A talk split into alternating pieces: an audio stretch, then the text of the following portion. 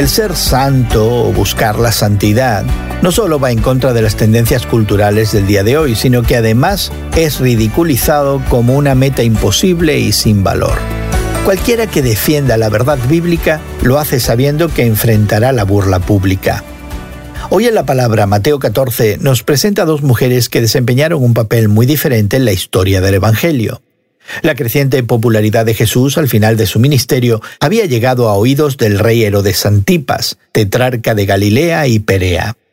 El palacio de Herodes en Tiberiades estaba a unos cinco kilómetros de Capernaum, donde Jesús tenía la base de su ministerio. Herodes llegó a una conclusión curiosa. Este es Juan el Bautista que ha resucitado de entre los muertos. Y es que Herodes había detenido a Juan un año y medio antes y lo había asesinado. Así que estaba lleno de un miedo supersticioso y culpable. Cuando en el cumpleaños de Herodes, Salomé, hija de su amante Herodías, bailó para él en una fiesta, el rey le ofreció cumplirle un deseo. Herodías, la madre de la joven, llena de odio hacia Juan, aprovechó la oportunidad para vengarse porque Juan había denunciado su adulterio. A petición de su madre, Salomé, la joven bailarina, pidió la cabeza de Juan en una bandeja. Defender la verdad bíblica probablemente no te hará popular.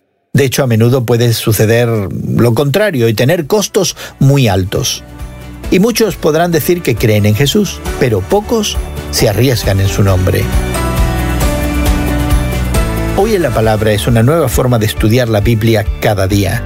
Encuentra Hoy en la Palabra en tu plataforma de podcast favorita. Más información en hoyenlapalabra.org.